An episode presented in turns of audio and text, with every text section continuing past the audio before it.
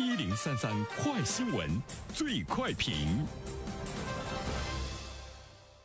焦点时间快速点评，最快评。接下来我们关注针对人大代表提出的政府倡导倡导各方媒体在宣传上不使用“农民工”等歧视性语言，让业者有尊严，并出台政策提高从事制造业和服务业的就业者政府主导评分。积分体系权重这一建议呢，深圳市人力资源和社会保障局已近日予以答复，将引导新闻媒体多使用“来深建设者”这种表述，并指导督促本地媒体加大对“来深建设者”的宣传力度。对此，有请评论员袁生。你好，袁生。你好，晨曦。就是关于农民工这个称呼是不是一个歧视性的语言，不是今天呢才提出来的，我觉得已经提出来了很多年了。但是我们要去思考的是，为什么农民工这个称呼依然非常广泛？啊，比如说，包括这个深圳市人力资源和社会保障局，他也明确的来答复说，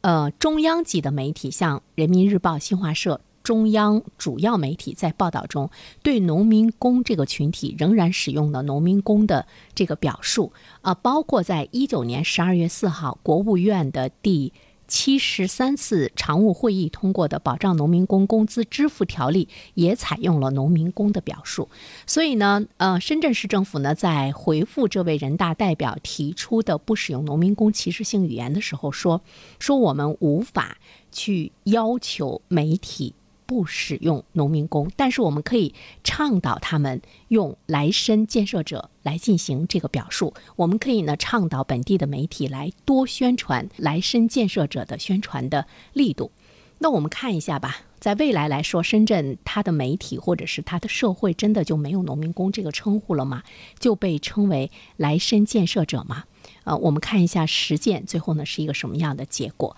我觉得最初的时候，人们建议不使用农民工的时候呢，让我们来用进城务工人员，但是最后呢，好像又回归到了农民工这样的一个一个称呼中哈。我记得我有一次在评论一条新闻的时候，我说这个农民工到呃一家耐克店呢去呃买给孩子买东西的时候呢，受到了服务员的一个歧视啊。后来呢，就有听友给我回复说说你在这个新闻中本身。说“农民工”这个字眼，你对他也是一个歧视。我当时还一顿反思，我在想，那应该用一个什么样的称呼呢？而且这条新闻中，如果你不表明他的身份是农民工，你说他是一个工人，或者呢，你说他是一个呃建设者，那么我觉得。它也不会引起社会的一个高度的重视哈。现在就是关于这个问题的讨论会有一个什么样的结果？呃，我觉得它可能是没有结果的。甚至于呢，我在想，就是我们的人大代表在提一些建议的时候，能不能提有实际意义的？比如说，你能不能提一些怎么样去提高农民工的待遇？全社会怎么样来？提高农民工的价值，怎么样去使得农民工生活得更幸福？能不能有这样的一些具体的措施和建议？能不能促使有关部门为农民工去讨到心？呃，我觉得这个可能是我们的人大代表他更应该起到的一些作用。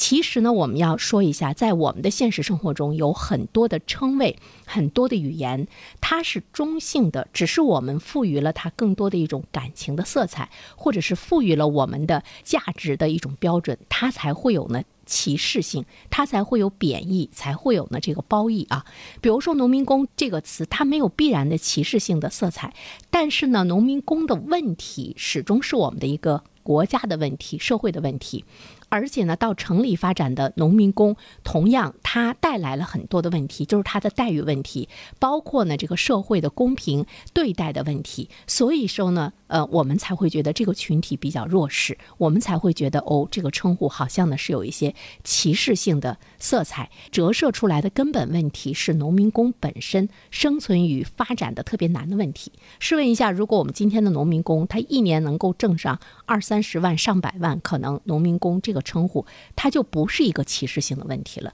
歧视哈，它有一个历史性的这样一个发展，有很多的这个称谓，或者是有很多的行业从业人员的这个定位，它随着经济和历史的发展，都会在社会中，在人们的心目中发生变化。这种变化的一个前提是我们会看到它的它的社会保障有了更多的一种保障。之后呢，那人们对他的看法也会呢发生了一些这个变化。说到歧视的话呢，它当然是带有贬义的色彩。歧视呢是由偏见的认识和态度引起的，而偏见它当然就进一步的就会发展为这个歧视。现实生活中，我们每一个人都有可能会歧视他人的行为，不过呢，表现。出来的状态是不一样的，就是它表现在不同的领域，表现的程度呢也是各不相同。有的是态度，有的是语气，还有的呢是实实在在的一些做法，甚至于呢还有一些欺凌，就是它表现的方式呢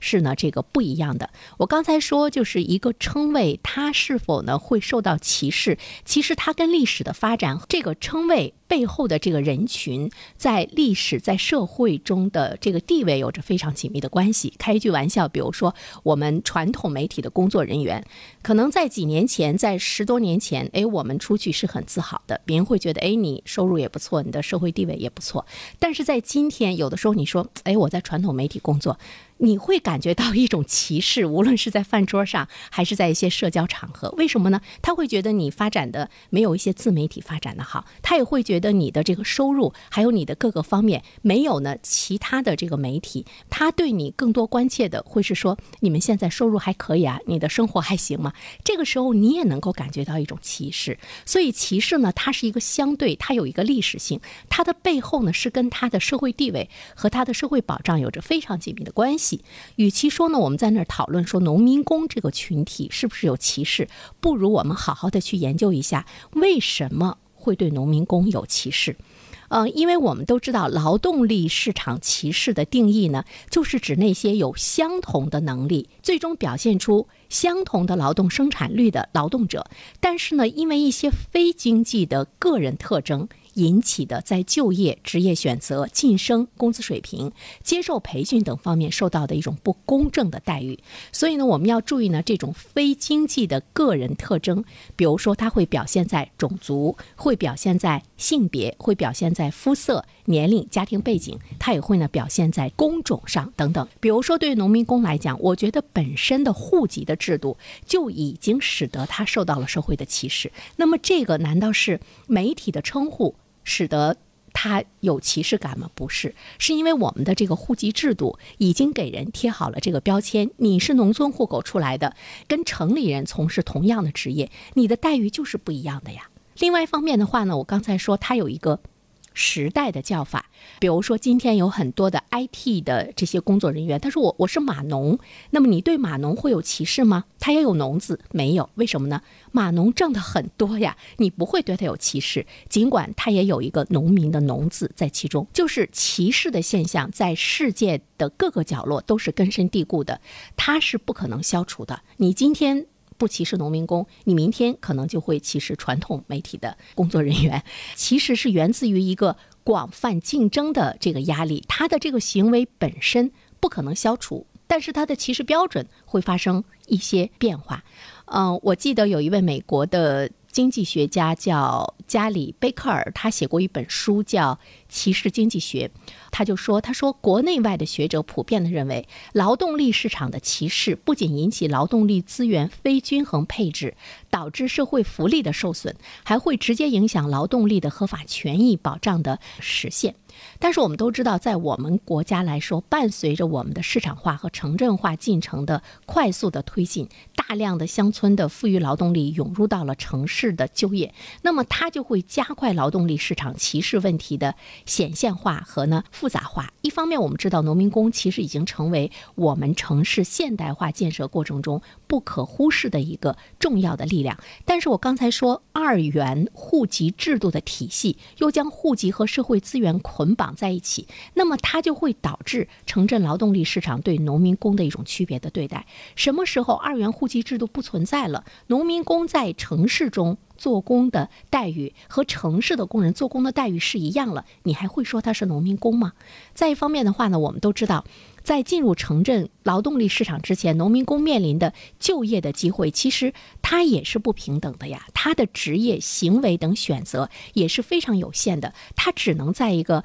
低端的这个部门去寻求工作的机会，那么这个本身不是社会造成的一种不平等吗？那么在进入到这个城镇劳动力市场之后呢，他即使和城镇职工从事相同的工作，但是他也会遭遇到同工不同酬的待遇，而且在工资待遇之外的话呢，他也。难以呢享受城镇职工的养老、医疗等公共福利的待遇，而且城镇职工的社会保障对农民工的覆盖面是非常的小。所以我们说了这么多，我们要反过来问一下：对于农民工本身的这个歧视，是他背后的很多收入。职业、社会保障等这方面的不到位，才使得社会群体不得不用农民工来区别于其他的工种。它不是一个称呼上的歧视，它是我们的制度、福利、保障等等折射出来的一种歧视。什么时候这些问题解决了，你不再会把这个群体特别的称作是农民工了。好了，晨曦，嗯，